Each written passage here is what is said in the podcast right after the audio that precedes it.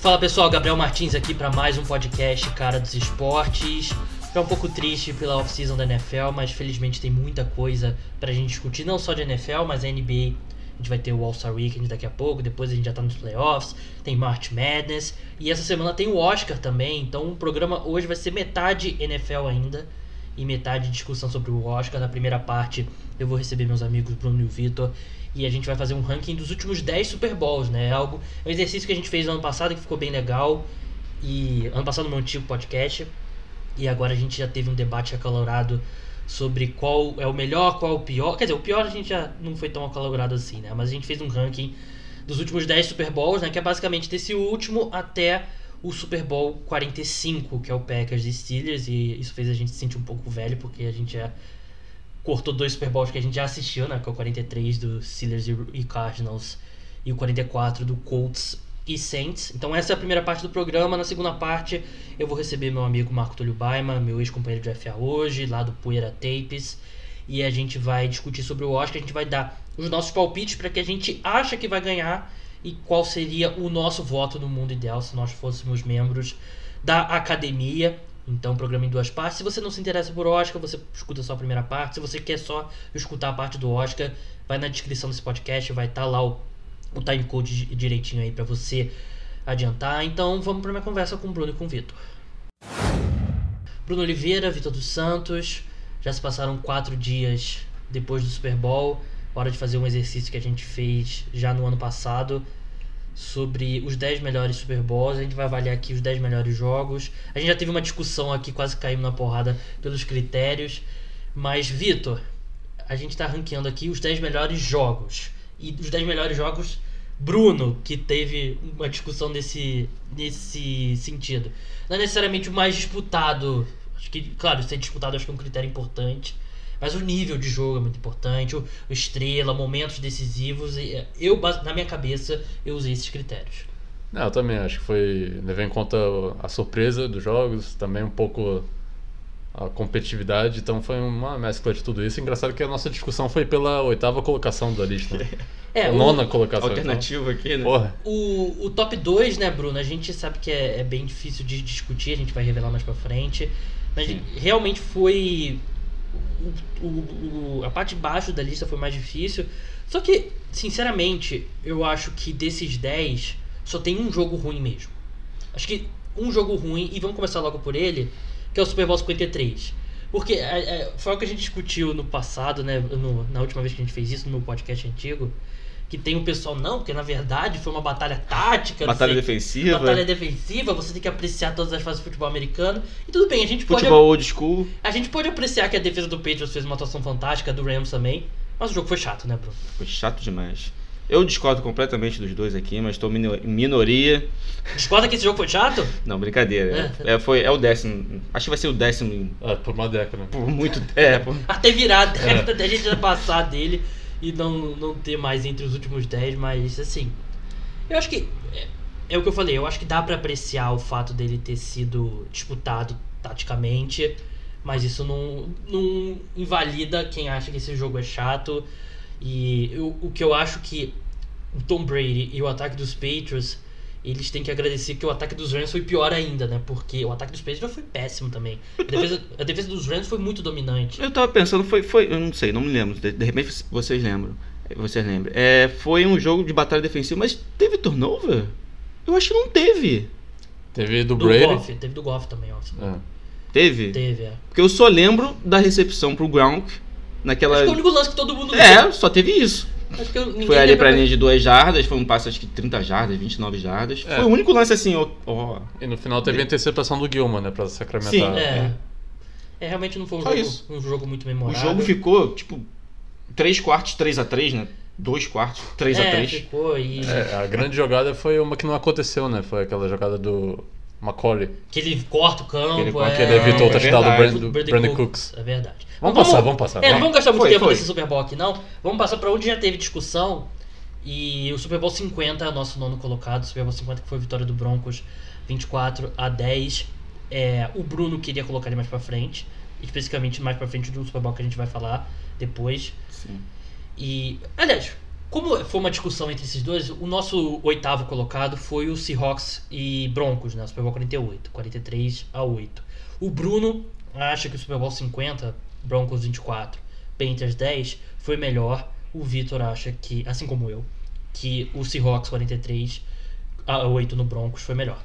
Começar por você, Vitor. Vitor, por que, que o Super Bowl 48, que foi uma lavada, que o Broncos nunca teve chance em nenhum momento do jogo, foi melhor do que o Broncos e Panthers, que apesar de ser 24 a 10, eu não acho que foi tão disputado assim quanto as pessoas lembram. Eu acho que aqueles. Foi um Super Bowl que me surpreendeu bastante, o Seahawks e Broncos. Porque hoje a gente lembra como uma lavada, a gente nem se lembra daquele time do Broncos, mas o ataque foi espetacular durante a temporada regular.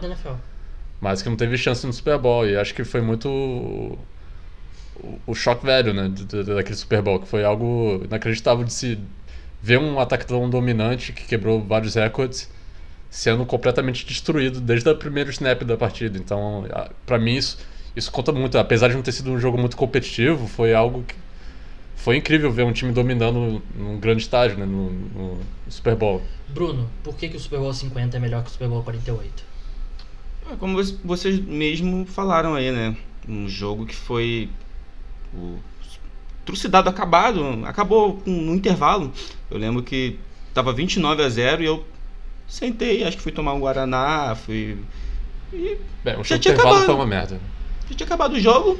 Foi falso. Não, não foi tão ruim assim. Acho que foi do Red Hot com o Bruno Mars. Não, é, foi ok. Eu achei ok. Apareceu, okay. Né? Foi o melhor momento daquele Super Bowl é. pra mim, foi o show do intervalo. Então, você tá, você tá criticando aí o Super Bowl. Não, ok. Mas eu ainda acho que foi melhor do que um jogo que você praticamente desistiu no intervalo. Agora vamos ao Broncos e Panthers. Por que, que aquele jogo foi ruim? O campo tava uma merda. Acho que foi algo que prejudicou muito o Panthers, né? Porque é um time que tinha um ataque muito potente. O ataque dos Broncos jogou muito mal naquele jogo ali. Jogou até um pouco melhor. O Peyton Manning jogou um pouco melhor do que ele jogou em outros momentos, mas ele não jogou bem. E a defesa do Broncos foi dominante, sim, claro. E só que eu não acho que foi um bom jogo. Eu não acho que nenhum dos dois times jogaram no seu melhor nível. Enquanto, para mim, se a gente pega os campeões de todos esses 10 Super Bowls aqui, o Seahawks é o melhor time. E no Super Bowl ele teve a melhor atuação. Em Nova York. Defesa foi fantástica, o ataque jogou muito bem, teve jogadas legais e. Assim, Broncos e Panthers foi mais disputado, mas eu não acho que foi tão disputado assim para ultrapassar o Super Bowl 48, que para mim pelo menos teve uma, teve uma grande exibição de um time. Um time teve uma atuação completamente completa, a melhor atuação de qualquer Super Bowl aqui dessa, nessa lista, e por isso eu acho que esse Super Bowl é melhor. O ataque do Seahawks não fez, não fez grande coisa nesse jogo não, né? Tirando pelo Seahawks. 43 pontos. É, vê quantos pontos foram da defesa. Mas não jogou mal o ataque do Seahawks. O ataque do Seahawks jogou bem, o Russell Wilson jogou bem, o Lee jogou bem. Eu acho que fez o que... O, o jogo... Harvey jogou bem no ataque O jogo também, começou... Não só como retornador. O jogo começou com safety. Ali já o Broncos acabou. O ataque do, do, do Seahawks não precisou fazer nada. Bruno, me diz um lance memorável do Broncos e Panthers. Dois fumbles forçados do Von Miller. O que selou o jogo, teve um que teve um foi o Von Miller que retornou para fazer o touchdown, se eu, não, se eu não me engano. E teve aquele que o Cam Newton não pula, né? Teve o fumble que o Cam, Cam Newton não pula, que até foi citado nesse Super Bowl agora, é. recente. Fora outras coisas, fora a gente querer ver, um, foi o único Super Bowl que o Cam Newton chegou. Ele vinha de uma temporada de ser MVP. Eu acho que, como um todo, foi melhor. para mim que tava assistindo, eu fiquei até o fim do jogo assistindo esse, esse Super Bowl. Então, é, para mim, foi melhor. Mas assim, ó, o Peyton Manning foi MVP na, na temporada do Super Bowl 48, o Cam Newton foi MVP na temporada do Super Bowl 50. O Cam Newton marcou 10 pontos. O, que, o, o, o ataque dos Quantos Super Bowl a gente tinha visto com, com, com o Peyton Manning? O, Ali a gente não tinha visto nenhum com, com o Cam Newton. O ataque dos Broncos com o Peyton Manning MVP também marcou 8 pontos. Então a atuação do ataque foi basicamente o mesmo nível. A diferença é que o outro time marcou 43 pontos, o Broncos marcou 24 pontos. Eu acho que por mais que tenha sido um pouco mais disputado, não acho que foi tão mais disputado assim, eu acho que você, de novo, ver uma atuação tão fantástica de um time como foi o Seahawks, que a maioria das vezes o time não joga a sua melhor partida no Super Bowl, e o Seahawks jogou sua melhor partida no Super Bowl, que é para mim, de novo, o melhor time de todos esses que estão aqui.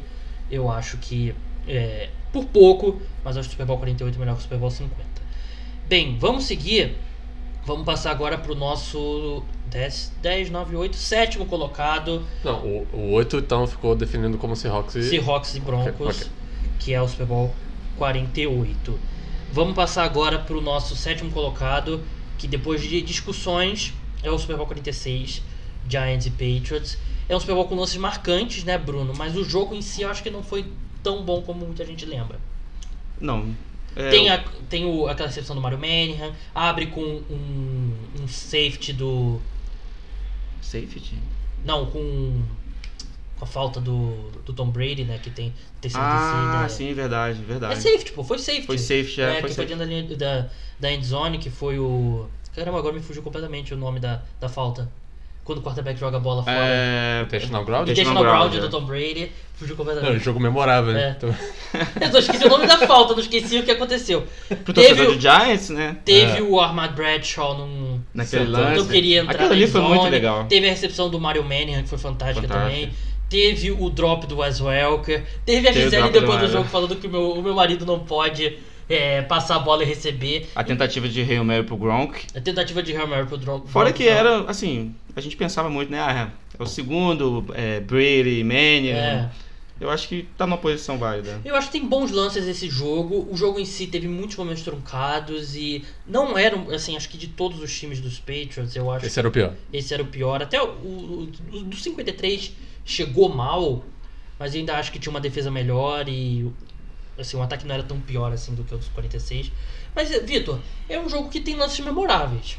Não, te- realmente teve alguns lances memoráveis no final da partida. Teve uma virada no final É. da partida que Uhum. É, assim, a gente fala do Super Bowl, né? Então gente- é, é meio que um capítulo à parte. A gente, a gente acabou de ter, de ter o Chiefs e 49ers e o Chiefs tirando a diferença de 10 pontos no, no último quarto, e essa foi a segunda maior virada do, do Super Bowl. Verdade. Então, assim, essas coisas acontecem sempre no Super Bowl. Então, realmente o que o Giants fez ali foi impressionante, virar o jogo no final, no final do, da partida. Foi, foi emocionante ali o finalzinho. Mas, eu não sei, é, eu acho que, pra mim, pega um pouco o nível técnico dos dois times, Não jogaram que bem. não eram... É, o Patriots... Meu, o Patriots é o Patriots, a gente sabe como eles são na- nessa última década, O mas... Gronk não tava 100% nesse jogo, bem longe de 100%. Não tava, a defesa não é uma defesa que a gente tá acostumado a ver do- dos Patriots. E o Giants é um time que meio que a gente não sabe como chega lá, mas chega e, e quando chega realmente é um time muito forte, muito difícil de bater. É, e assim, foi entre aspas o momento da entre-safra dos Patriots, né? Que é- na entre-safra deles eles vão, eles vão pro Super. Bowl. É, Porque é- eles não venciam o Super Bowl desde o terceiro, do, do, do 3 em 4 anos, né? Que foi o do Eagles, né? Eagles, Eagles foi o último. É, e eles chegaram novamente ao Super Bowl depois de algum tempo, e eles perderam 42 antes disso, aí eles perdem de novo pros Giants, e, e parecia que a dinastia do Patriots ia ficar por ali, né? Mas eles depois eles tiveram quatro, é, três Super Bowls em 4 anos agora, antes de, do Super Top Bowl 10 do 54. Patriots. Esse top 10 aqui tem cinco times aqui do. Tem cinco Patriots, né? Então, mas enfim, vamos subir agora pro sexto colocado. Packers e Steelers. E foi um Super Bowl que, reassistindo hoje de manhã, tava vendo os highlights, Bruno. Um jogo melhor do que eu, do que eu lembrava. Um jogo que o Steelers começou muito mal, o Packers dropando tudo, o Steelers lançando interceptações, sofrendo fumbles, mas ainda chegou perto de virar o jogo, mas acabou não conseguindo. Então, um jogo melhor do que eu lembrava. Eu acho porque a, é, a gente não se lembra muito bem que o Steelers chegou a encostar no placar. É, ficou a seis pontos. Ficou a seis pontos. E aquele, talvez a jogada pra mim foi mais marcante, aquele fumble forçado do Clay Matthews. Foi Memphis. É verdade. Não lembro o, Saudoso, o, Clay o, Matthews. Engraçado, saudoso, running back do mas- assistindo esse jogo, A Amanda Hall, não era? Men- Mendenhall, era ele mesmo. eu, eu tava olhando assim, aí eu achei estranho, ué, o Clay, o Clay Matthews alinhado com o Ed Rusher, né? Porque ele já há alguns anos ele, Sim, naquela ele época. muda, joga com por dentro às vezes também. Eu achei estranho, mas o, o Steelers recebeu a bola com acho que dois minutos, precisando de um touchdown pra virar o de jogo. touchdown, é. E, assim, foi uma atuação, apesar dos drops, foi uma das melhores atuações de um QB em, em Super Bowls, na minha É, opinião. os números dele não são fantásticos, tô até pegando aqui os números É, dele. cirúrgico, né? Mas é, pra mim a melhor temporada da carreira do Aaron Rodgers, né, 2011, ele é- ali era disparado. Uma das melhores temporadas, uma das melhores temporadas de MVP da, da Não, é, ele, ele fez essa temporada depois daquele Super Bowl, né? Na temporada de É, é, 2011. realmente. Acho que foi 2010, não. Foi, Não, foi. Ele ganhou o MVP depois. Ele ganhou o MVP É nessa verdade, temporada verdade. seguinte. Mas ele Mas teve- ali... eu- Foi o ano ele- que todo mundo se machucou no, no Packers, né? Sim, no- nos playoffs ele ligou... Ligou... Os números dele são até melhores do que eu lembrava. Então, 24 de 39, 304 jardas, 3 touchdowns. Uma das melhores atuações de quarterback. Eu acho que o, Tom Brady 50 no Super Bowl 52, acho que Sim. é a melhor atuação. Foi uma das melhores, talvez. Mas ele foi fantástico e, e, assim, com esses números ainda teve muito drop.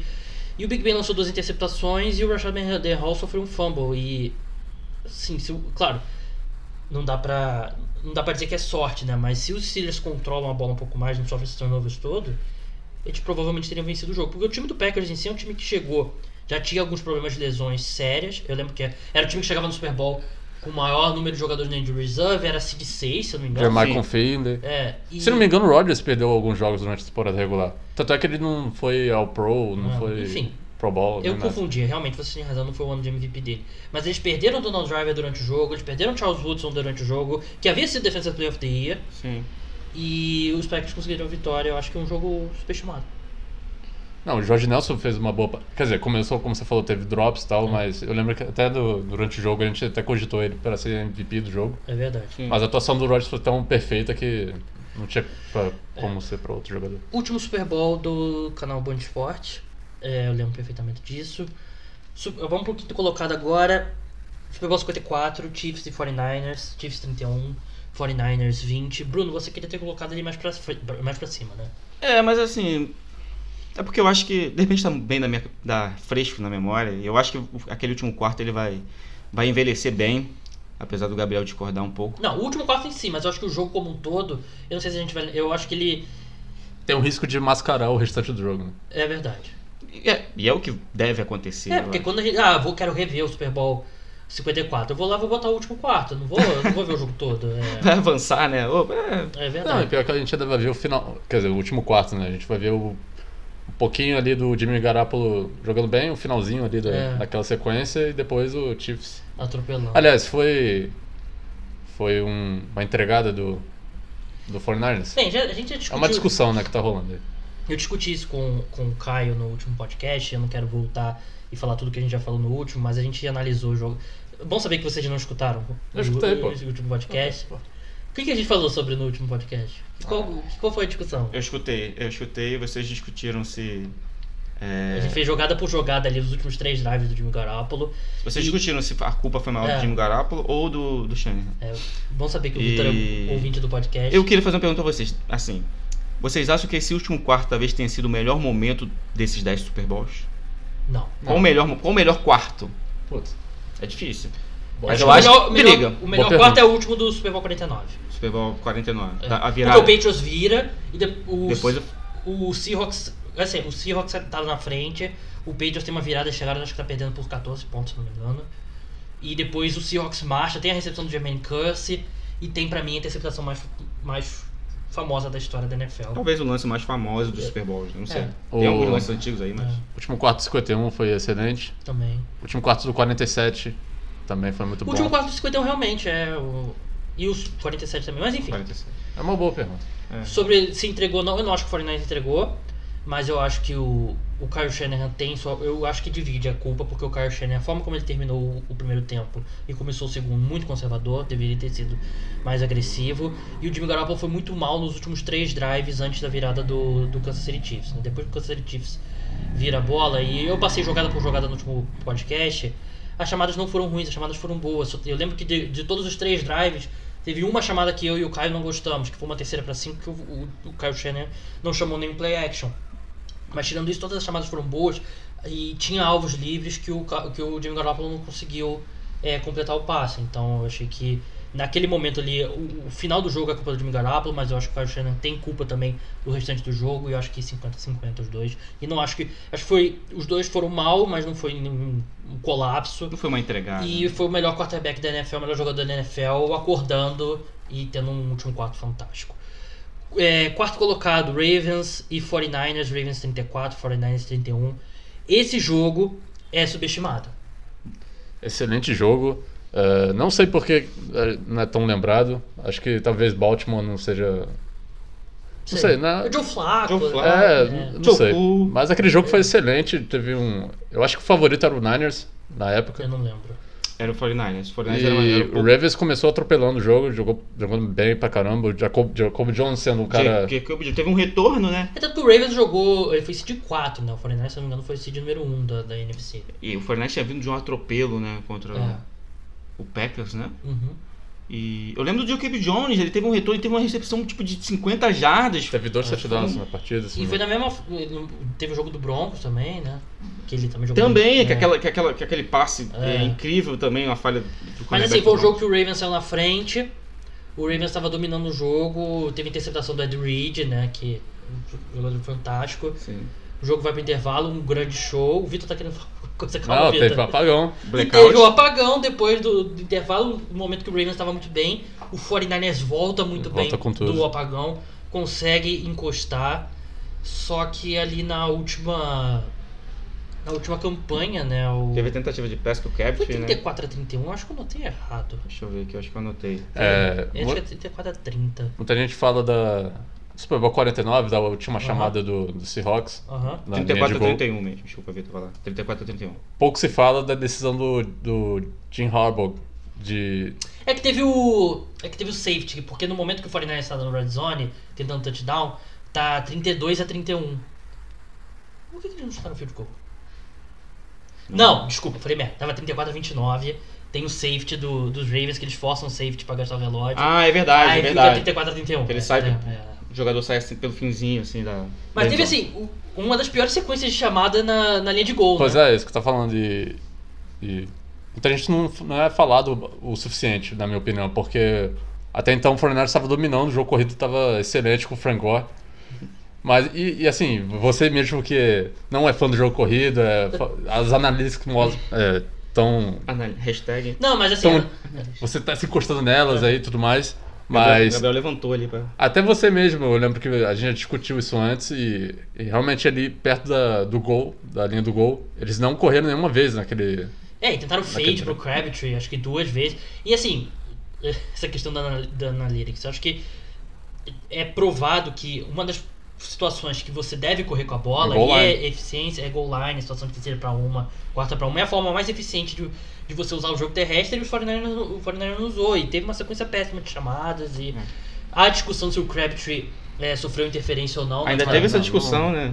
mas Já eu também. Eu acho que eu já vi marcado, eu já vi não marcado, não acho que foi por causa disso que o Fortaleza perdeu o jogo. E foi um grande jogo, acho que foi um jogo muito legal, teve um ótimo show no intervalo e acho que foi uma ótima partida. Terceiro colocado, Super Bowl 52. Eu perguntei no Twitter é, nessa semana, dos últimos 10 Super Bowls, qual que o pessoal gostava mais. Teve gente que botou Super Bowl 42, teve gente que botou Super Bowl 43. Os últimos 10, os últimos 10. O pessoal não leu bem o tweet. Mas teve muita gente que botou Super Bowl 52 e eu acho que foi um ótimo Super Bowl. Ele é um pouquinho é o inverso do Super Bowl 53, né? Que só teve ataque, as defesas não, não fizeram muita coisa. Os Patriots viraram aquele jogo, só que os Eagles viraram de volta. Aí no drive seguinte o Tom Brady sofre o fumble, né? E tem uma das jogadas mais famosas também da história do Super Bowl, né? Que é o Philly Special. Mas um jogo muito animado, né, Vitor? Um jogo que. É, é até engraçado, porque o, o Matt Patricia, coordenador defensivo do Patriots, que permitiu 41 pontos, foi contratado como head coach logo em seguida. Mas um jogo que nenhuma das duas defesas jogaram bem.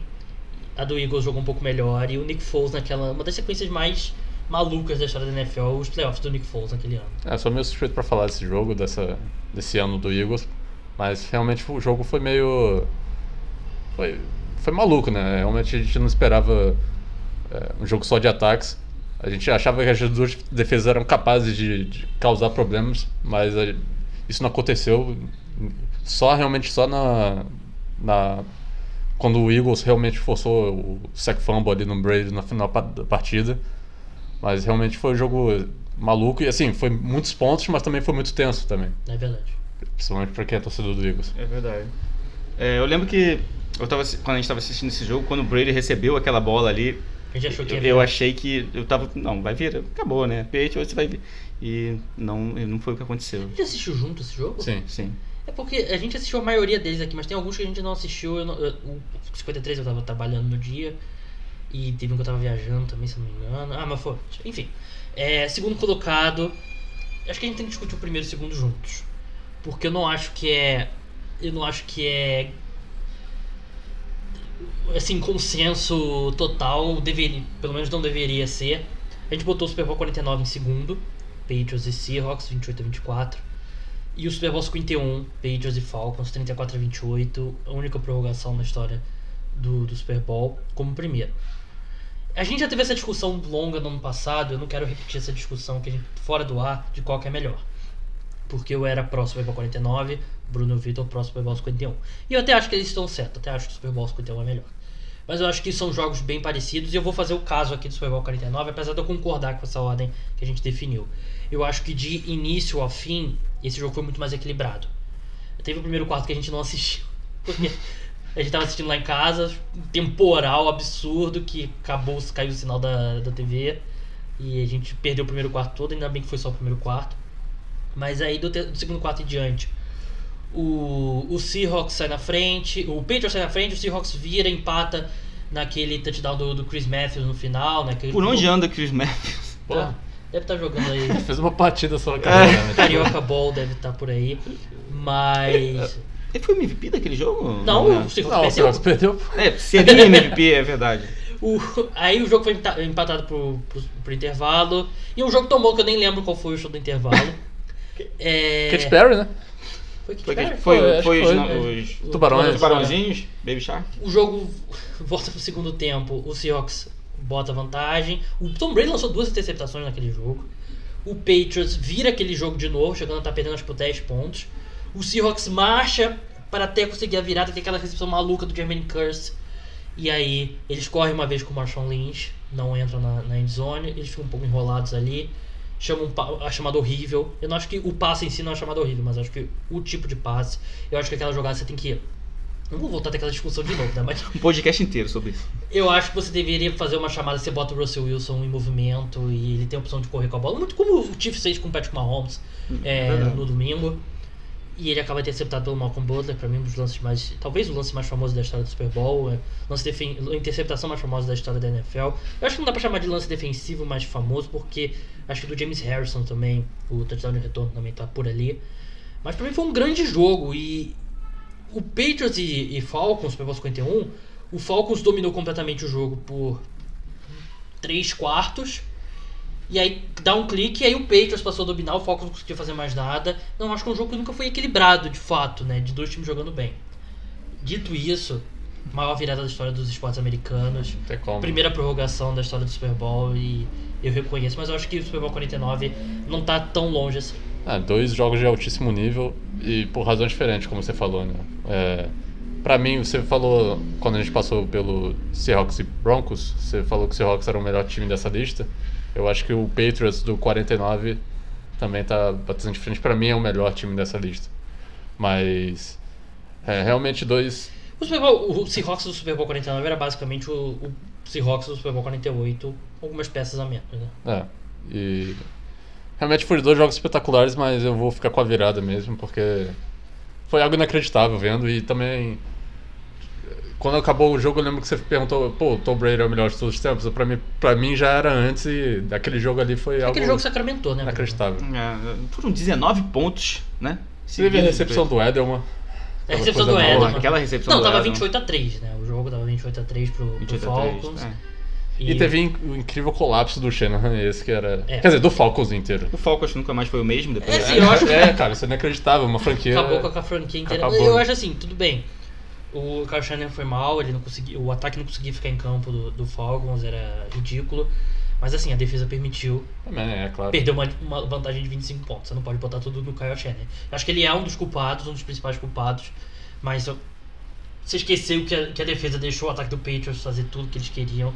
Eu acho que também não, não pode ser, não pode esquecer. O James White teve um, um jogo fantástico nesse jogo. Não foi ele ter MVP, foi o, Tom Brady que foi MVP, mas o Tom Brady deu o prêmio pro o James carro, né? White, Foi, é, foi carro. E dois grandes jogos, eu acho que eu acho que os dois estão no mesmo nível, Bruno. Aquela recepção do Edelman né, foi espetacular. Espírita. né? Teve, teve no, no, no, no- no Seahawks e Patriots, teve aquela. Teve um passe pra TD pro Gronk, né? Se não me engano, que foi. Teve, mas foi no primeiro tempo. Foi no isso. primeiro tempo, foi bem bonito. Que é o- Teve a recepção do Curse, que também Ah, foi o, recepção do o Curse. lance é a do Curse, É do é Curse, do é. Super Bowl 49. E mais dois grandes jogos mesmos. E, enfim, esse é o nosso ranking nosso dos últimos 10 Super Bowls. Relembrando, para quem pra refrescar sua memória: Super Bowl, Super Bowl 51, Patriots e Falcons em primeiro. Super Bowl 49, Patriots e Seahawks em segundo. Super Bowl 52, Eagles e Patriots em terceiro. Super Bowl 47, Ravens e 49ers em quarto. Super Bowl 54, Chiefs e 49ers em quinto. Super Bowl 45, Packers e Steelers em sexto. Super Bowl 46, o sétimo colocado, Giants e Patriots. Super Bowl 48 em oitavo, Seahawks e Broncos. Em nono, Broncos e Panthers. Em décimo, Super Bowl 53, Patriots e Rams. Vitor, muito obrigado aí pela sua participação. Valeu. Até a próxima. Bruno, vou receber o Marco daqui a pouco para falar sobre o Oscar. Eu sei que você viu acho que quase todos os filmes ou perto disso. Qual seria o seu voto se você tivesse fosse membro da academia? Pra melhor filme? Melhor filme. Eu só não assisti o Little Woman, que deve ser um filme bom, mas eu acho que não vai ganhar o Oscar de melhor filme. Eu, eu particularmente gostei muito de dois. É, eu, eu, gostei muito de vários esse ano, mas dois mais, que é o Parasita e o, o Irlandês. Eu, eu acho que vai ficar entre o Irlandês, o filme do Tarantino, que é, é Uma Vez em Hollywood, e o 1917. Qual seria o seu voto? Meu voto o irlandês. Eu acho que 1917 vai ganhar, mas meu voto é o irlandês. Eu amei esse filme.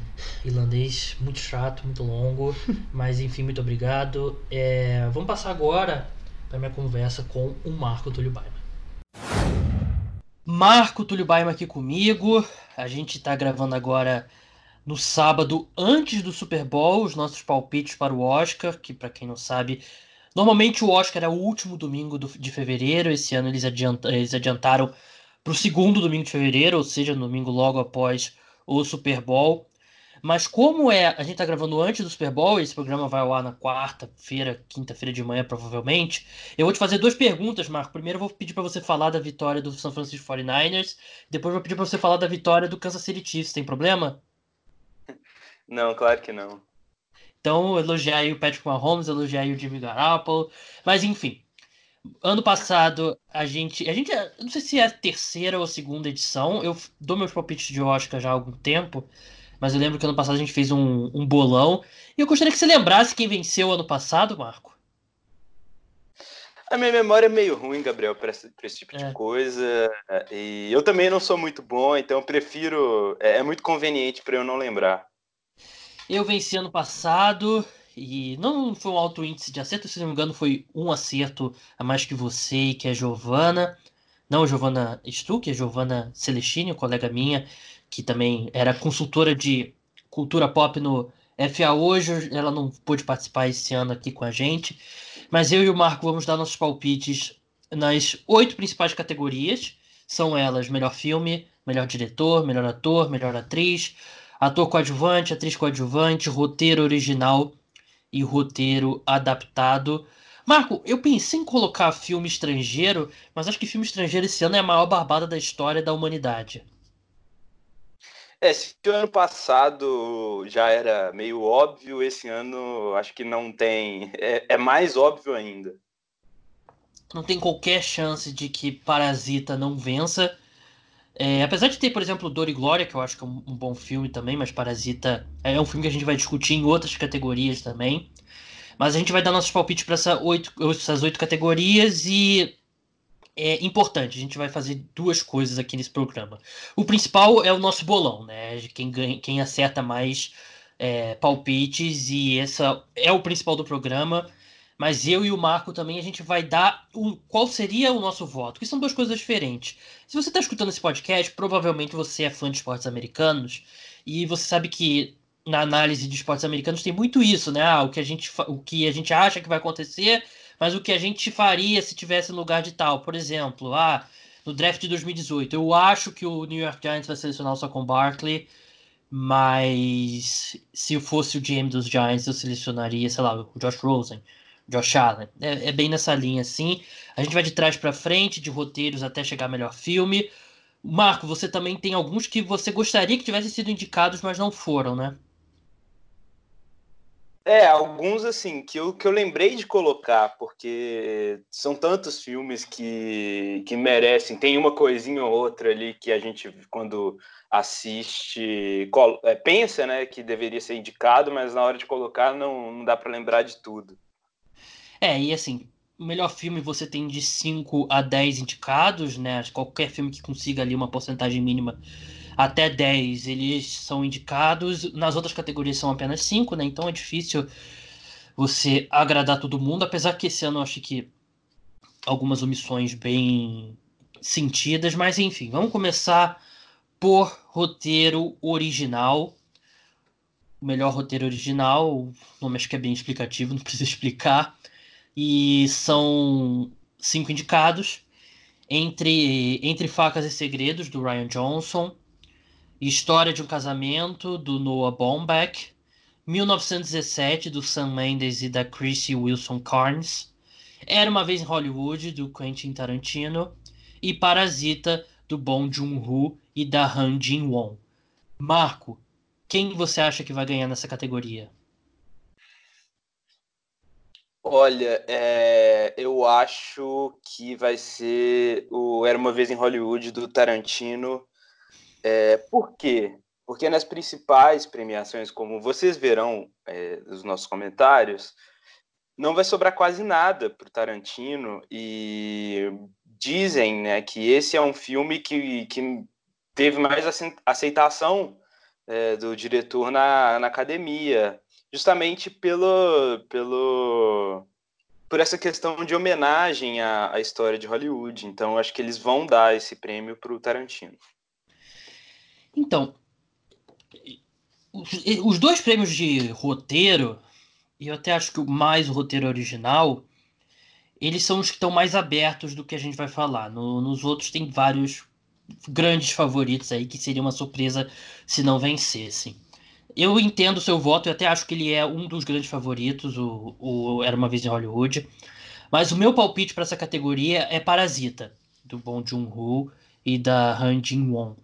Por quê?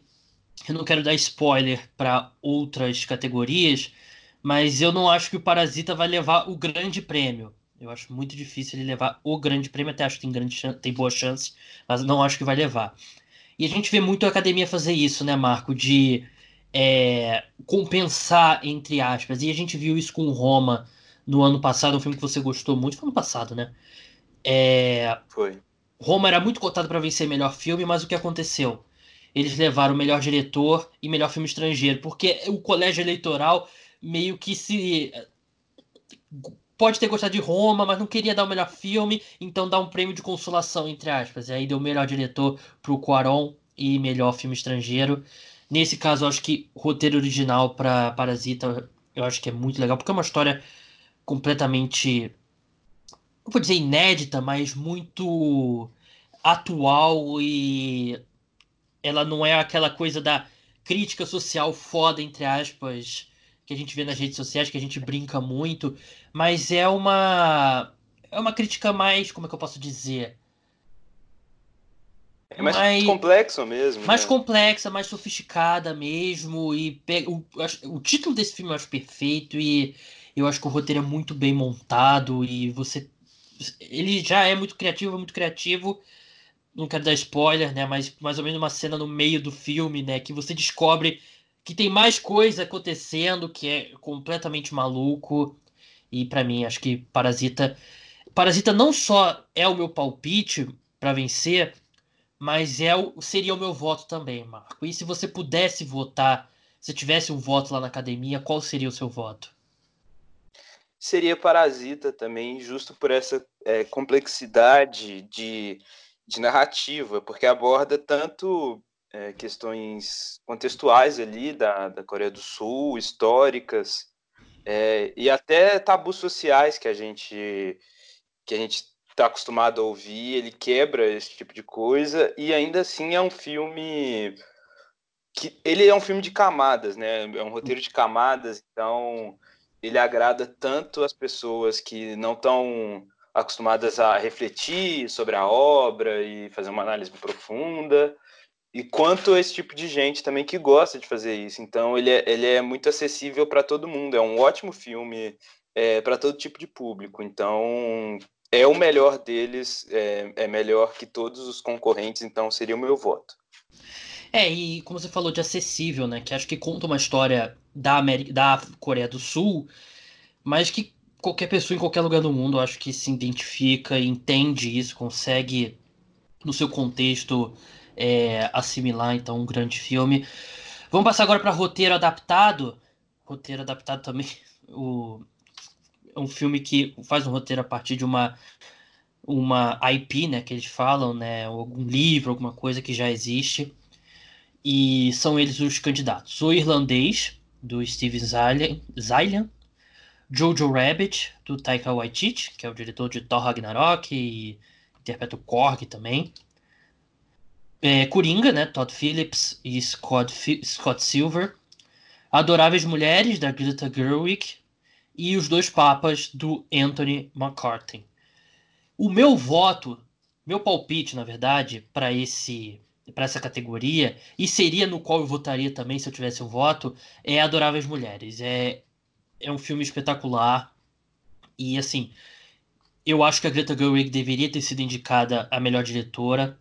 Ela fez um trabalho fantástico, mas se tivesse que escolher entre rote a, indicar a roteirista Greta Gerwig ou a diretora Greta Gerwig, eu escolheria é, homenagear a roteirista Greta Gerwig, porque é um filme que já foi é, já foi adaptado oito vezes para o cinema, né? Um livro do final do século XIX e ela dá uma cara nova e ela quebra ali a continuidade do tempo. Então você vai e volta, vai e volta e tudo se encaixa perfeitamente e é uma história muito bonita e é um dos acho que é o meu filme favorito do ano e seria o meu voto e o meu palpite para vencer nessa categoria.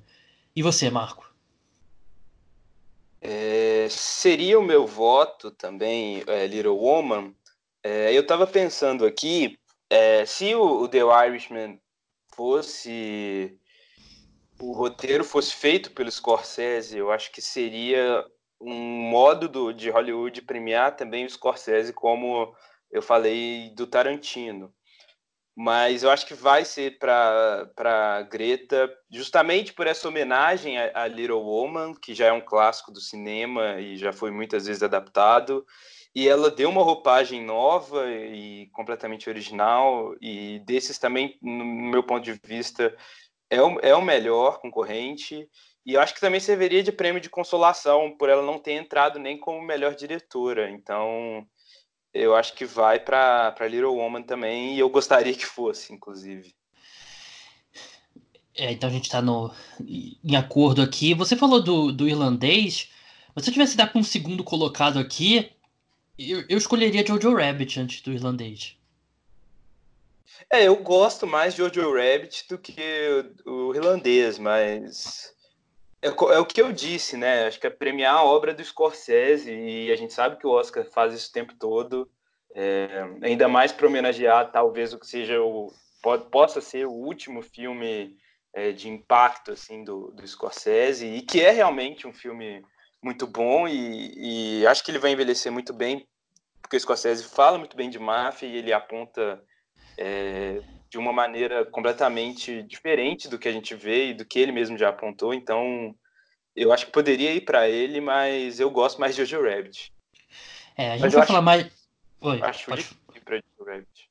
É, eu, eu espero que seja Adoráveis Mulheres e acho que vai funcionar naquela coisa, né? O fato da Greta não ter sido indicado, ser indicada como melhor diretora, eu acho que vai ser aquela coisa do do prêmio de consolação. E a gente vai falar mais de irlandês quando a gente chegar na discussão sobre o melhor filme. Mas é, vamos passar agora para os melhores atores coadjuvantes. Os cinco indicados foram Al Pacino, do irlandês, o Anthony Hopkins, dos dois papas, interpretou o Papa Bento XVI, o Brad Pitt, como indicado era uma vez em Hollywood, o Joe Pesci, por o irlandês, e Tom Hanks, por um, um belo dia na, na vizinhança, acho que é essa tradução que estou listo aqui em inglês, mas enfim. Categoria aí, sei lá, Marco, equivalente ao a Conferência Oeste da NBA, né? Só nomes pesadíssimos. Como é que você. Como é que a gente separa aqui esses caras?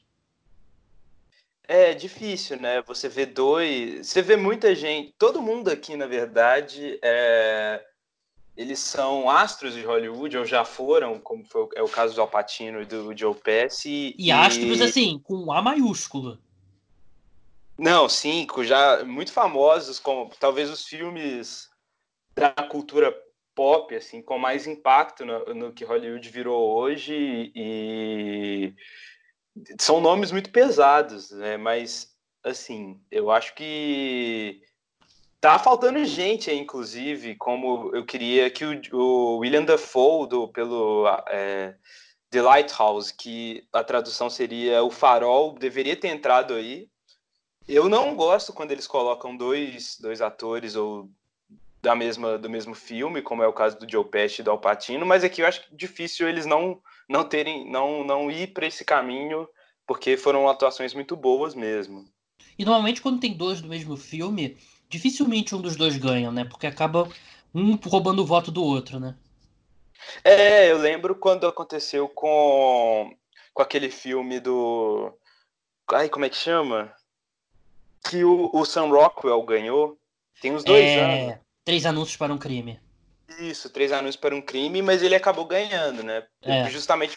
Mas realmente ele era, ele era mais disparado, assim, mas como as atuações do, do Peste e do Alpatino foram bem próximas, é, eles acabam dividindo votos mesmo.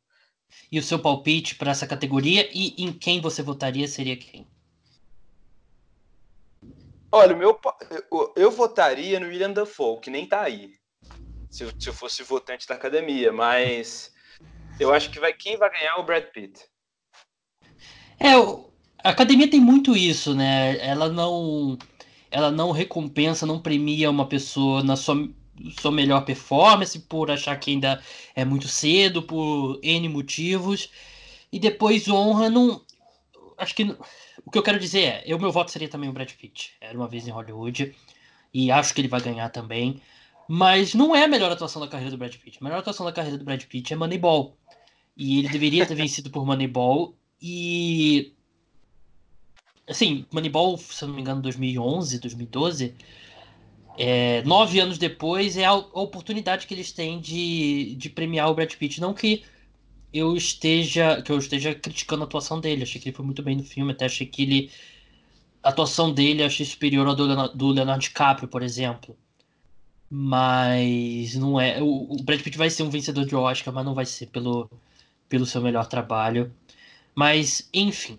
Vamos passar agora para melhor atriz coadjuvante, que esse ano, especificamente, categoria de ator tem muitos candidatos mais pesados do que nas melhor, melhor atriz, seja acho que coadjuvante melhor do que a atriz principal, mas ainda assim acho que o, o nível aí de nomes e de atuações de peso, especificamente esse ano, tá um tá tipo oeste leste da NBA mesmo.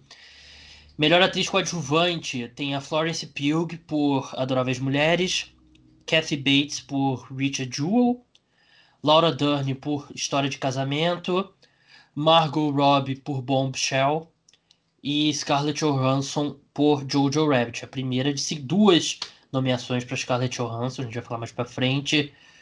O meu voto nessa categoria eu fiquei muito em dúvida, Marco, muito em dúvida mesmo, entre a Laura Dern e a Florence Pugh. E a Laura Dern é uma das grandes favoritas da noite, acredito que ela vai ganhar. É o meu palpite. Eu acho que a Laura Dern vai vencer esse prêmio, então meu palpite é a Laura Dern por História de Casamento. Mas o meu voto seria a Florence Pugh por Adoráveis Mulheres e assim, ela e a Cersei Ronan, elas estão bem acima das demais ali, das irmãs no Adoráveis Mulheres, e ela faz uma atuação acho que mais até do que a, a, Cersei, a Cersei Ronan como Joe, que eu acho que a, a Amy tem mais camadas do que a Joe, né? A Joe é um pouco é obstinada e tal, a Amy tem vários outros níveis ali, e achei que ela tá espetacular. A Florence Pugh, se tivesse o prêmio é, revelação do ano, se fosse coisa de esporte mesmo, ela teria vencido por essa última temporada, porque ela fez Midsommar também, que fez grande sucesso. Muita gente achava que ela devia ter sido indicada por Midsommar, não por Adoráveis Mulheres. Mas, resumindo, Laura Dern, meu palpite, acho que ela vence essa categoria, mas o meu voto seria para Florence Pugh. E você, Marco? Eu acho que realmente a melhor atuação é da Laura Dern é, por história de, é, história de casamento. Aquela cena do, eu, a cena do julgamento é espetacular, né?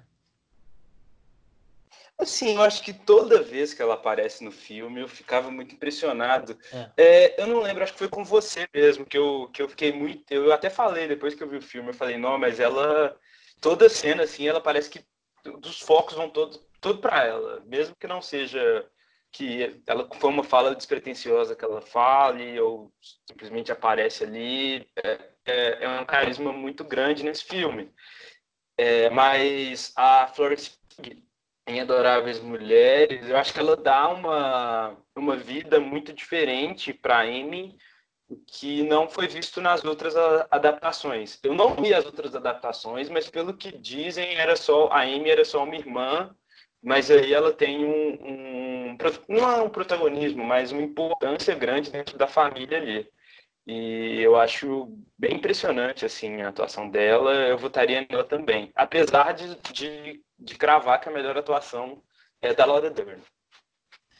Então estamos em, em acordo. Tá a gente tá concordando muito, né? A gente votou no meio. Você votou para adaptar do seu palpite é Adoráveis Mulheres também, né?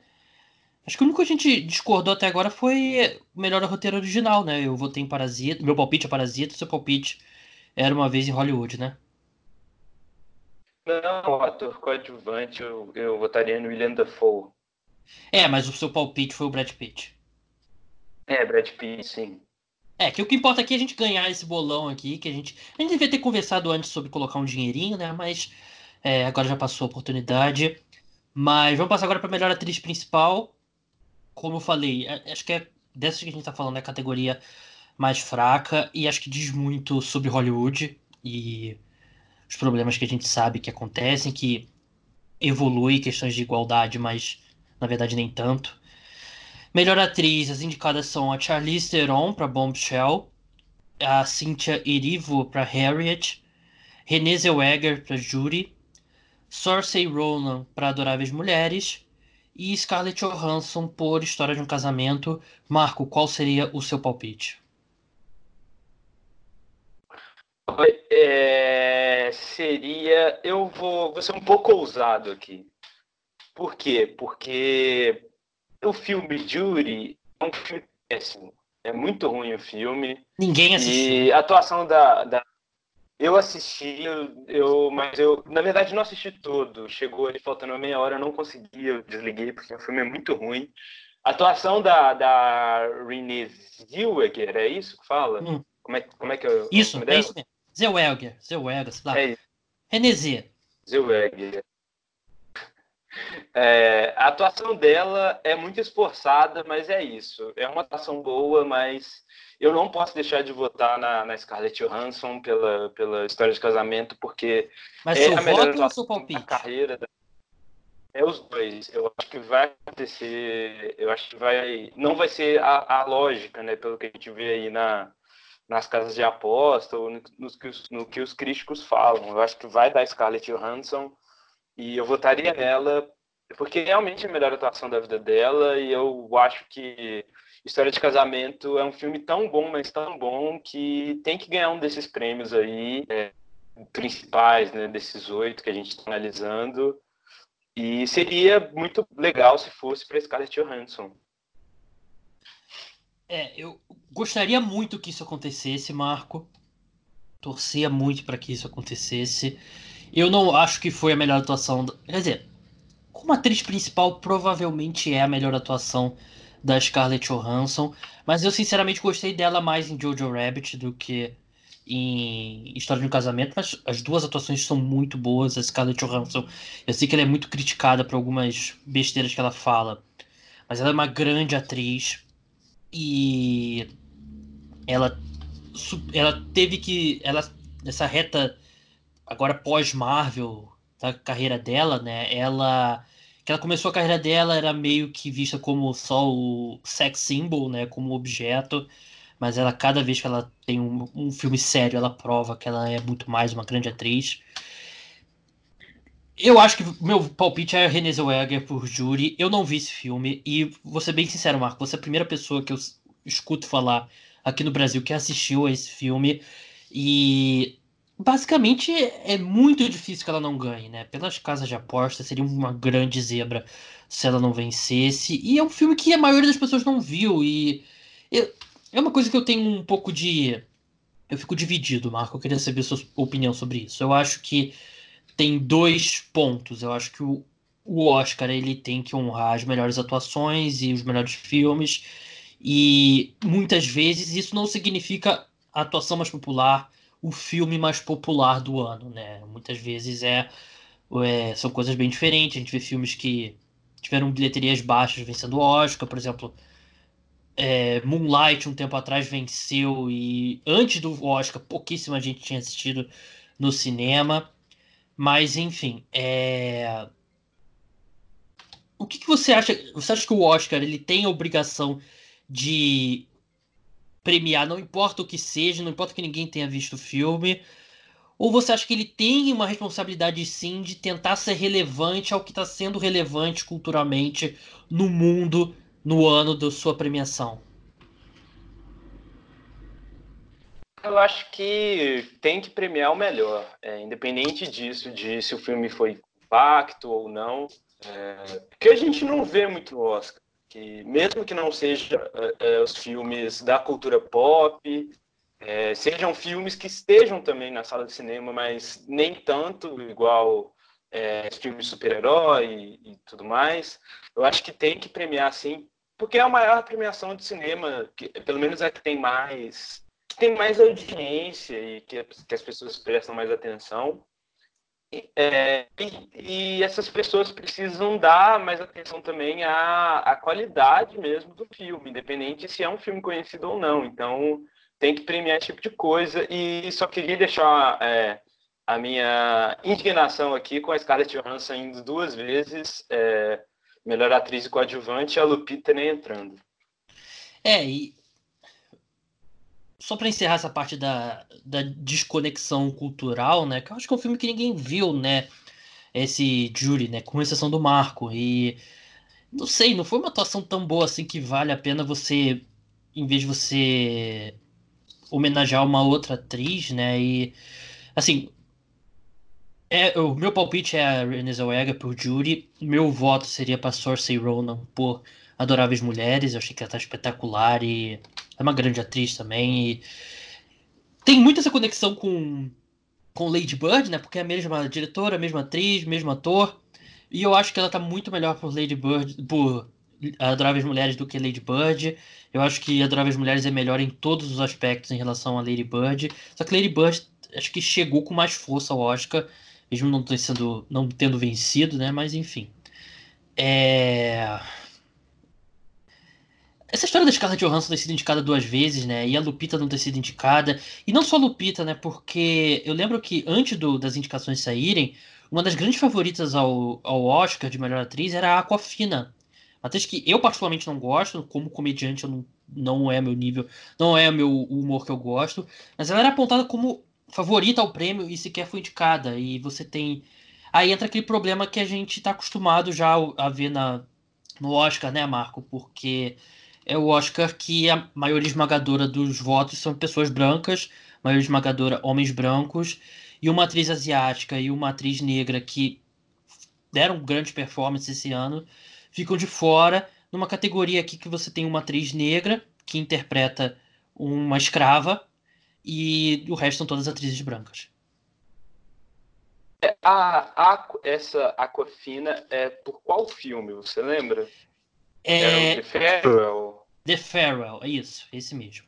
É um filme muito bom. É, realmente, eu nem estava lembrando dela, ela também poderia estar na, nas votações. Mas é isso, é aquilo que a gente estava falando do, do, do, padrão que a gente vê em Hollywood. E eu acho que eles até estão tentando forçar uma mudança nisso. É, no melhor filme, mas quando chegar no melhor filme a gente discute um pouco mais sobre isso. Mas é completamente forçado, não é um, uma mudança gradual e natural com, com mais pessoas negras, mais mulheres é, entrando na lista de votantes da academia. Então a gente vai ver isso ainda por, por um bom tempo. É, eu, até acho que há algumas mudanças. Muitos membros novos entraram, mas a academia, a academia, para quem não sabe, é formada por atores, atrizes, produtores, diretores, editores e cinematógrafos e tal. E ao contrário do Globo de Ouro, né, que é uma associação de jornalistas estrangeiros lá. O Globo de Ouro é um péssimo prêmio, mas o Oscar normalmente é um pouco mais fiel, só que a maior parte dessas pessoas são brancas e homens. Então, não reflete muito bem o que é o mundo atualmente. Nos últimos anos, eles têm colocado muitos membros novos, membros mais jovens, muitas mulheres, estrangeiros e tal. Só que você não pode tirar membros da academia assim, né? Então vai ser um processo gradual, né? Não vai mudar tudo de uma hora para outra. Só que eu acho que já tem alguns, é, alguns sinais de avanço. Por exemplo, eu acho que se Parasita tivesse saído em 2010 ao invés de 2020, ele ficaria, na minha opinião, ficaria recluso em melhor filme internacional. Não acho que ele não teria conseguido melhor roteiro original, não teria conseguido melhor diretor, não teria conseguido melhor filme. Então tem alguns avanços. Poderia ter mais, eu até acho que. Agora não vou lembrar o nome da atriz que é que interpreta a irmã do, do principal. Eu acredito que ela merecia ter sido indicada. Eu achei que foi uma atuação bem legal. E acho que ela e o pai foram as duas atuações mais fortes aí desse filme. Você concordaria, Marco? Eu, as atuações de Parasita eu acho que não, não me pegaram tanto, assim, mas eu acho que a narrativa é mais importante, é mais forte do que, do que as atuações, mas não que as atuações não, não sejam, não sejam é, ruins, né? Sejam ruins, na verdade. E é difícil é, você então, também pegar as nuances com um filme sul-coreano, né? É, assim como, como The Farewell, que é um filme chinês, na verdade, ele fala tem mais chinês falado do que do que inglês, então. Mas a, atriz, a, a Aquafina, é, é mais conhecida também, né? Então acho que tem isso. Provavelmente a gente vai ver algum alguém do Parasita fazendo alguns filmes aí do é, americanos em breve. Eu, eu acredito que vá. É, vai depender do inglês deles, que né, é bem difícil. A maioria deles não fala muito bem inglês, né? Não sei especificamente, mas é tão difícil para eles, acho que é pouco menos, mas é difícil para eles aprenderem inglês, como é pra, difícil para a gente aprender japonês, sul-coreano, enfim. Vamos passar agora melhor ator. É... Já fiz um parênteses grandes agora. Vamos passar para melhor ator, que tem o Adam Driver, indicado por História de um Casamento, Antônio Bandeiras por Dor e Glória, Joaquin Phoenix por Coringa, Jonathan Price por Dois Papas e Leonardo DiCaprio por Era Uma Vez em Hollywood. É, esse parece uma barbada, né, Marco, em termos de palpite. Eu acho que se não fosse o Joaquim Fênix fazendo Coringa, é difícil vocês verem eu votando em Coringa para alguma coisa, mas não que o filme seja ruim, mas comparado aos outros aí fica mais complicado.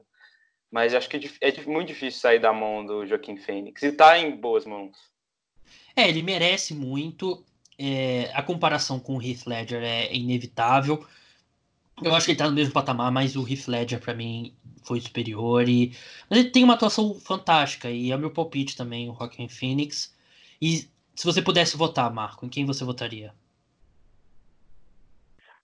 olha, eu queria votar no Adam Sandler, mas eu acho que eu, eu não, não teria votado pelo, pelos Joias Brutas, que tá na Netflix, é um filme incrível. É, mas eu votaria no, no Joaquim Fênix mesmo. É, não seria meu voto, Joaquim Phoenix. Eu, eu acho que ele tem uma atuação. é, quem, sei. quem acompanha meu trabalho há algum tempo sabe provavelmente quem, em quem eu votaria. Só quero. Assim, Joaquim Phoenix é fantástico. Eu acho que ele é a melhor parte do filme. E eu concordo com o Marco. Eu assisti esse filme duas vezes. E a primeira eu fiquei completamente é, embasbacado. Só que é, é o impacto da primeira vez. Na segunda vez eu já não gostei tanto e é um bom filme, mas não é transcendental como muita gente acha. Mas o meu voto seria o Adam Driver, por História de um Casamento. E eu cheguei a perder dinheiro apostando nele para ganhar o Globo de Ouro. Tudo bem, não guardo rancor. Para mim, ele simplesmente o Adam Driver é o melhor ator em atividade atualmente. E é a melhor atuação da carreira dele. E, e, vai acontecer, por exemplo, como aconteceu com o Brad Pitt. O Brad Pitt não venceu por Moneyball e venceu quase 10 anos depois. Vai vencer quase 10 anos depois um coadjuvante. Com uma atuação que é bem abaixo do que foi Moneyball. Eu espero que o Adam Driver é mais jovem do que era o Brad Pitt, até mesmo em, em Moneyball, então ele tem condições de continuar evoluindo e ter outros, outras grandes performances. Mas, para mim, ele é é a melhor parte de, de História de um Casamento. Ele é fantástico, como eu falei, um grande ator. E vou falar uma coisa, Marco. Eu não quero ser aqui fingir que eu sou especialista em atuação e em coisas do tipo e tal. Mas eu acho que interpretar o Coringa é, em alguns pontos é mais fácil do que interpre interpretar um, o, o, papel do Charlie né, no, no História de um Casamento, porque o Coringa é mais caricato e tudo bem, não é uma garantia que você vai ter sucesso, é só você olhar por Jared Leto com o Esquadrão Suicida, o Jared Leto que é um bom ator, mas você tem aí em quatro performances cinematográficas do Coringa, você tem três atuações icônicas, né? Que é o o Heath Ledger, né? Com, com o Coringa, o próprio Joaquin Phoenix e o Jack Nicholson, né? Lá atrás, né? No, no começo dos anos 90, final dos anos 80.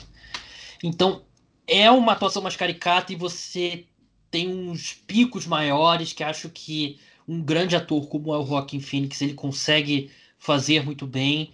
Só que acho que fazer as nuances do como o Adam Driver fez de um homem se separando e pode parecer é, contra a realidade, mas eu acho que é muito mais difícil capturar essas nuances todas e o conflito interno e a dor que o Adam Driver demonstrou em tela do que o que o Joaquin Phoenix fez como Coringa, que acho que é muito questão do, de pegar a risada e de contorcer o corpo e tal. Acho que duas atuações fantásticas, mas eu ainda colocaria o Adam Driver na frente.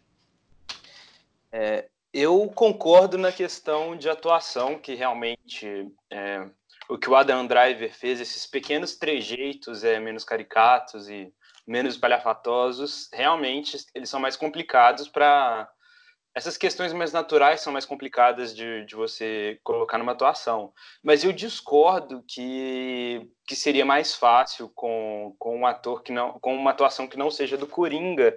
Eu acho que justamente por essa pressão que, que ficou depois de qualquer ator fazer o Coringa, depois do Heath Ledger. É, é, eu acho que se tornou meio que uma. Com perdão do termo, mas uma atuação meio maldita, assim. Porque foi uma a atuação melhor, a melhor atuação da vida do Heath Ledger e, e ele morreu logo depois, então cria toda uma toda uma aura em cima dessa atuação, toda uma pressão dos fãs para que seja melhor e, e acho que vai além da atuação o Coringa, justamente por essa, ah, o personagem entrou na cabeça dele, aí a gente vê aquelas notícias patéticas, ah, ele mandou um servo morto pro não sei o que, xingou todo mundo no, no, no lá na, no, no, negócio de atuação, então acho que envolve muito mais coisa, por mais que seja a atuação caricata por ser caricata mesmo, a do Coringa, então acho que é mais complicado fazer um Coringa hoje do que do que qualquer outra atuação. É, e todo, acho que todos os indicados aqui eu acho que merecem. Não é o melhor trabalho do Leonardo DiCaprio, mas ele tá muito bem. O Jonathan Price como Papa Francisco também, gostei muito. E gostei muito de dois papas, achei que teria mais pernas no Oscar, mas infelizmente não teve. E o Antônio Bandeiras, basicamente interpretando o Pedro Almodóvar, né? Almodóvar. Ótima atuação também, mas enfim. Melhor diretor, Estamos agora no penúltimo prêmio. É, os indicados são Bong Joon-ho por Parasita, Martin Scorsese por O Irlandês, Quentin Tarantino por Era Uma Vez em Hollywood, e Sam, Sam Mendes por 1917 e Todd Phillips por Coringa. Noah Baumbach, uma... Assim, só pode cinco, né? Mas o Noah por História de um Casamento acabou não entrando. Greta Gerwig, como a gente já falou, por Adoráveis Mulheres acabou não entrando. Mas, Marco, quem é o seu palpite para essa categoria e também em quem você votaria? É, o meu palpite é o Sam Mendes e eu votaria também no Sam Mendes. Acho que 1917 é o filme que salvou Hollywood esse ano. Salvou tanto da, de deles não precisarem dar é, muita da, na verdade, as duas, é, as duas premiações de mais glamour né, da, da, academia, que no caso é melhor filme, melhor diretor, para algum filme estrangeiro ou algum filme que venha de streaming. Então, o que o Sam Mendes faz em 1917 é, é muito absurdo, assim. Não que eu, é um filme muito bom, mas eu não acho. O que me pega nos filmes geralmente é, é a narrativa, o roteiro e é bem fraco de 1917, mas a direção e a fotografia são muito impressionantes e é isso. Eu acho que vai para o Sam Mendes 1917. É, eu concordo plenamente com você. Seria meu voto, Sam Mendes, 1917, e é o meu palpite também. É, eu acho que 1917, a gente vai falar mais pra frente, mas ele é um candidato pesado a melhor filme. E não é um filme que é por. Não tem um roteiro fantástico, como o Marco falou. Não tem um, atuações memoráveis, e mas é um grande feito técnico. E você honra isso é, com o diretor, né? E é um grande feito técnico esse filme. A questão do, de não ter os cortes e. Acho que o filme assim, você pode gostar mais ou menos, mas tecnicamente para mim, Marco, esse filme é perfeito. Ele foi muito bem feito e te coloca ali na ação de uma forma bem muito bem feita. Então, acho que se você se um filme tecnicamente é tão perfeito como 1917, acho difícil você não honrar o diretor. É, é, e realmente a direção dele é, espetacular por essa técnica toda. É, mas eu acho que o filme vai envelhecer, vai envelhecer mal, assim. Justamente por, geralmente esses filmes muito técnicos a gente vê uns dois, três anos depois e como a gente não viu no IMAX, né, não lembra das sensações direito e na verdade eu vi esse filme no IMAX, mas a gente não vai rever ele no IMAX, então não vai ter o mesmo impacto. É, e aí eu acho também difícil dar um filme que claramente vai envelhecer mal. É, eu discordo, porque recentemente eu já assisti algumas vezes Dunkirk depois de ter visto no IMAX pela primeira vez e continuo gostando do mesmo nível. Claro que vendo no IMAX é, é, é muito melhor, mas eu, eu não achei que Dunkirk. Eu acho que Dunkirk é melhor, mas. Bem? 1917... Bem? Eu acho bem melhor que 1917. As atuações são bem melhores, né? Você tem mais personagens mesmo. Mas eu acho que 1917 tá no mesmo patamar, apesar de eu achar que Dunkirk é melhor. Bem melhor eu não acho, mas Dunkirk para mim não envelheceu mal. Vamos ao grande prêmio. Melhor filme, que é o que todo mundo fica acordado para ver. Com não tendo horário de verão aqui no Brasil, a gente vai ter. Não vai precisar ficar acordado até tão tarde assim. Os indicados, Marco. 1917, dirigido por Sam Mendes. O Ford versus Ferrari. Jojo Rabbit. Coringa. Adoráveis Mulheres. História de um Casamento. Era uma vez em Hollywood. Parasita e O Irlandês. Lembrando, você pode ter de 5 a 10 indicados. Se eu não me engano, se o filme tiver pelo menos acho que é 10 ou 8% dos votos e ele se qualifica e aí de 5 a 10 são os que acabam sendo indicados. Mas vamos começar, Marco. Vamos, vamos separar bem dessa vez a discussão qual vai ser o nosso palpite pro bolão e qual seria o nosso voto. E vou começar. Dessa vez vamos inverter. Vamos começar por qual seria o nosso voto. E Marco, se você fosse membro da academia, algo que eu não descarto acontecer nos próximos anos, em quem, em quem você votaria para melhor filme? Eu votaria em Jojo Rabbit, do Taika. É, eu acho incrível esse filme. Eu acho que ele consegue balancear muito bem é, a famosa crítica social foda com humor num, num terreno muito sombrio que é o nazismo. E eu acho esse filme maravilhoso. Eu gosto muito da atuação do menininho que é o Roman Griffin Davis, que poderia também pintar aí no, melhor ator. Mas ele tem uma carreira muito grande pela frente, quem sabe mais para frente. É, eu acho incrível o Jojo Rabbit. É, quando eu vi, eu achei um pouco problemático ali o primeiro ato, justamente por essa, por essa lógica nazista e tal, mas depois o filme conseguiu contornar e, e para mim é o melhor desses que estão concorrendo aí. É, mas até acho que esse começo que você falou é é parte do, do, do, que era a Alemanha naquela época, né? Então eu não achei que. Eu, particularmente, não achei problemático. Achei que eles estavam relatando a realidade, né? E um menininho completamente obcecado por nazismo, Hitler, Não sei se dá para fazer algum tipo de paralelo aos dias atuais, vou deixar por aí. E o choque dele ao descobrir que a mãe dele estava protegendo uma menina judia. E o filme, assim, é um tema pesado, né? Mas ele tem uma.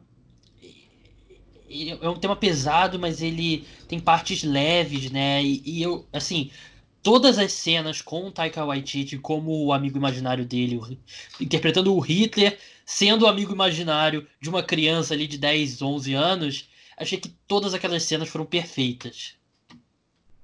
É, eu gosto muito do como o Taika ele faz esses cortes, porque sempre é uma piada muito boa, aí corta logo depois da piada. Então, ele, ele não dá tempo de você rir, você, você tem que se recompor rápido, que geralmente depois da piada vem uma cena muito pesada. Mas como eu quando eu disse que é um pouco problemático, é que hoje em dia, é, como, como as coisas estão, é, é difícil você dar você mostrar, é, naturalizar certas coisas. Então, eu acho que poderia dar uma, uma certa brecha para pessoas naturalizarem é, certa coisa, mas aí depois ele, ele consegue desconstruir tudo e é, é realmente um filme muito maravilhoso. É, eu acho que é meio caricato ali no começo, mas eu acho que ele meio que bota uma cena para lembrar, olha, eles são os malvados naquela cena do coelho que o, os garotos lá queriam que o Jojo matasse o coelho e tal. Eu acho que acho que a, função daquela cena ali é lembrar, a gente tá olhando aqui para os malvados. Mas agora o meu voto, Marco Túlio Baima, o dia que eu for membro da academia, seria Adoráveis Mulheres. E eu achei que eu, eu, eu assisti História de um Casamento bem antes e seria meu voto por algum tempo. Mas para mim, Adoráveis Mulheres é o melhor filme desse ano e até por uma boa margem, por tudo que eu já falei, né, sobre a direção, sobre o roteiro da do o roteiro da Greta Gerwig, a atuação da Saoirse Ronan, que fantástica e é assim, para mim é um eu não quero eu não gosto de dizer muito isso. Eu sou hiperbólico às vezes, né? Mas para mim, Adoráveis Mulheres é um filme perfeito.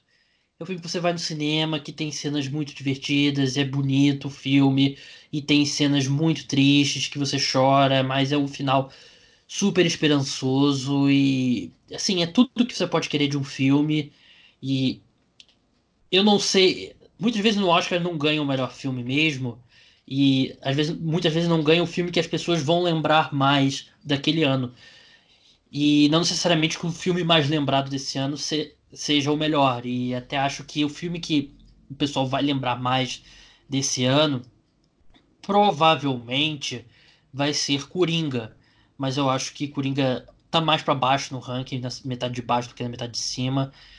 E para mim, Adoráveis Mulheres é o melhor filme, é o filme que eu vou lembrar desse ano e, de novo, para mim é um filme perfeito. Eu acho que tem alguns problemas o Adoráveis Mulheres. Eu adoro também, eu acho assim que que tem talvez três ou quatro patamares no Oscar desse ano e Adoráveis Mulheres é, tá ali no segundo patamar, tá bem, tá bem próximo dos melhores filmes.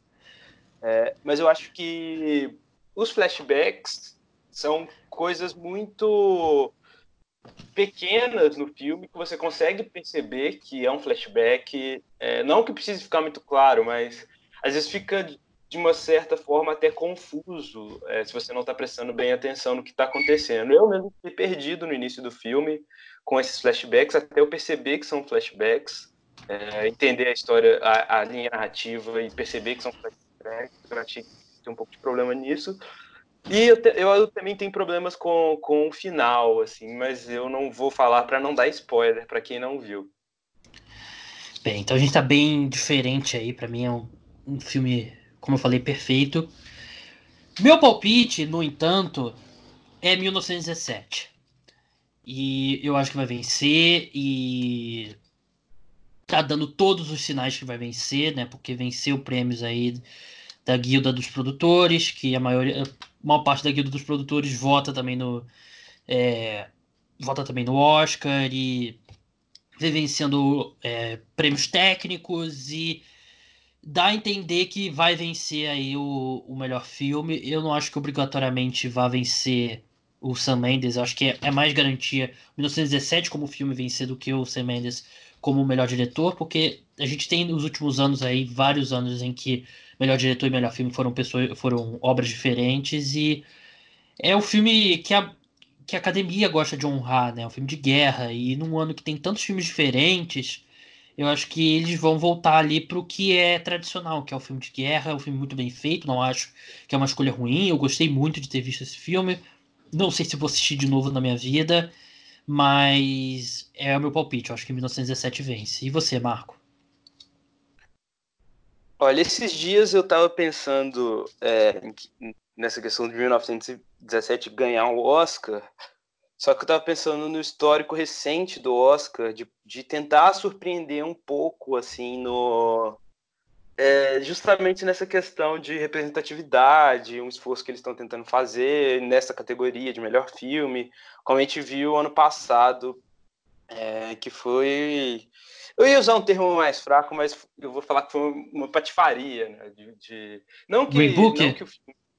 é, não que Green Book seja um filme ruim, mas não era nem de perto, nem de longe, nem da distância que você quiser ver, o melhor filme do ano, assim. E super problemático. É, exatamente. Ele é problemático e mas as pessoas que votam no Oscar tentaram fazer esse esforço de, de premiar algo mais mas com representatividade caíram no, no discurso raso, né, que é o Green Book. Então acho que eles podem tentar fazer isso de novo, essa surpresa assim. E então eu tenho, eu acho que a lógica é que 1917 ganhe mas eu não me surpreenderia é, se, se Parasita ganhasse, ou então Adoráveis Mulheres. Eu acho que, que vai ficar entre esses três, se eles quiserem surpreender.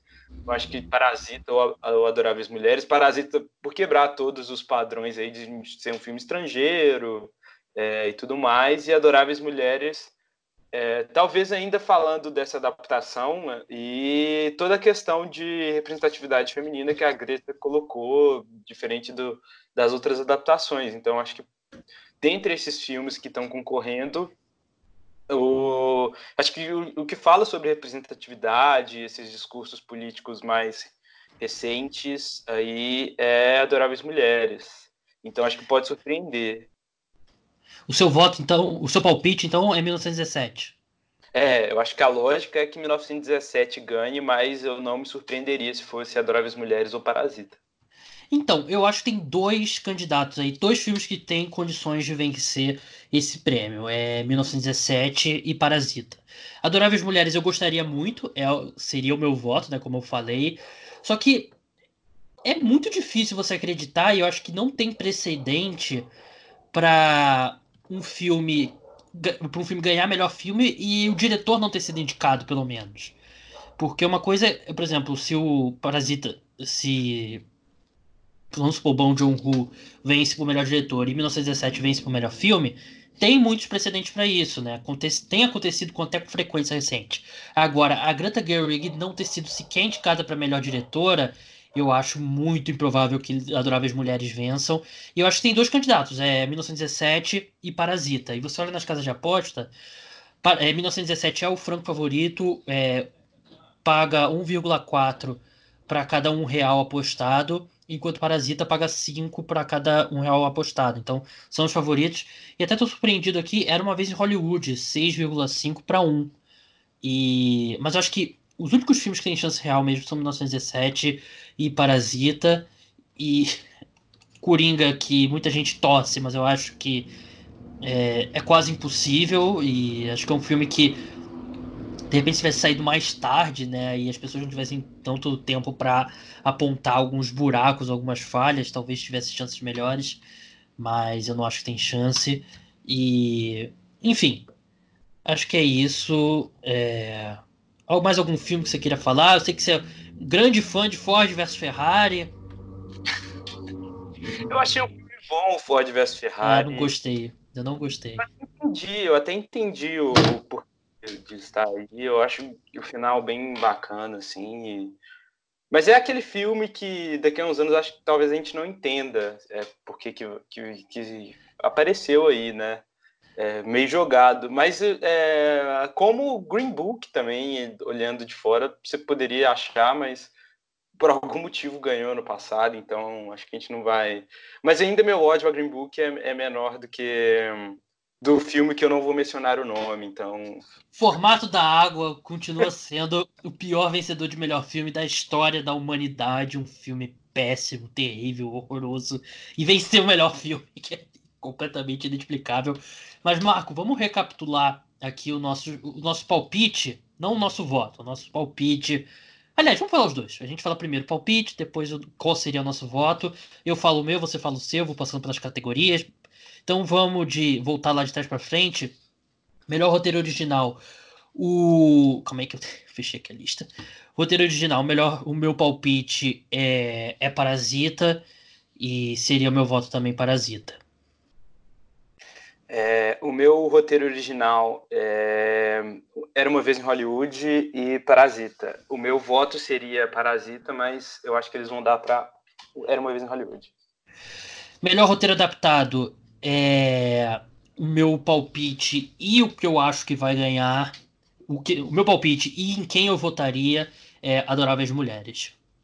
É o meu também, os dois Adoráveis Mulheres.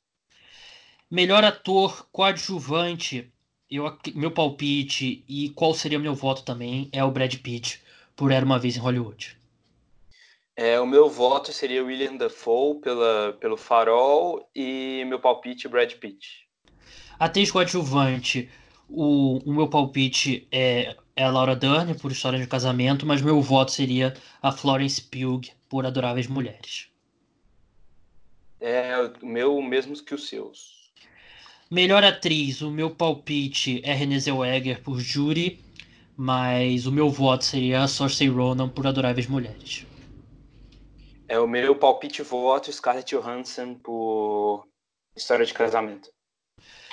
Melhor ator, o meu palpite é o Joaquin Phoenix por Coringa, mas o meu voto seria o Adam Driver por História de um Casamento.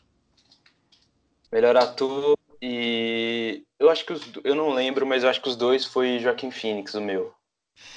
Melhor diretor, o meu palpite é que o Sam Mendes por, vence por 1917 e seria o meu voto também. É, melhor diretor seria também 1917 e 1917, os dois. E melhor filme, meu palpite é 1917. Meu voto seria Adoráveis Mulheres. Meu voto, Jojo Rabbit e palpite 1917. Então é isso, Marco. Muito obrigado pela sua participação. E quando que sai o próximo Poeira Tapes? Sai segunda-feira. É, se você já está ouvindo aí, pode. Tá saindo semanalmente agora. É, até acho que abril ou março, não sei. Mas está dando um trabalhão. Se você gosta de rap, confere lá por Tape. Está saindo toda semana, toda segunda-feira tem um podcast novo, que inclusive tem que editar hoje, então vai dar trabalho. Marco, muito obrigado pela participação e até a próxima. Até a, bro... até a próxima. É sempre bom falar sobre Oscar, sobre filme e no podcast futebol americano melhor ainda. Então, até a próxima. Muito obrigado, Marco. Muito obrigado, Bruno. Muito obrigado, Vitor. O programa agora volta de domingo para segunda com mais um podcast. Deve ter um pouquinho de discussão de NBA, coisa sobre NFL também. E, enfim, off-season longa pela frente da NFL. A NBA tá pegando fogo. Quer dizer, pegando fogo é um exagero, mas tá aí, tá existindo a temporada regular. Dois podcasts por semana daqui pra frente. Deve voltar três podcasts em alguns momentos durante o draft Mercado de quando abrir a free agency, na semana free agency, devem ter três programas também. Durante os playoffs da NBA, provavelmente três programas também, mas fora disso, dois podcasts por semana. Um vai estar disponível sempre segunda de manhã, o outro provavelmente quarta-feira. Então é isso, pessoal. Até a próxima. Tchau.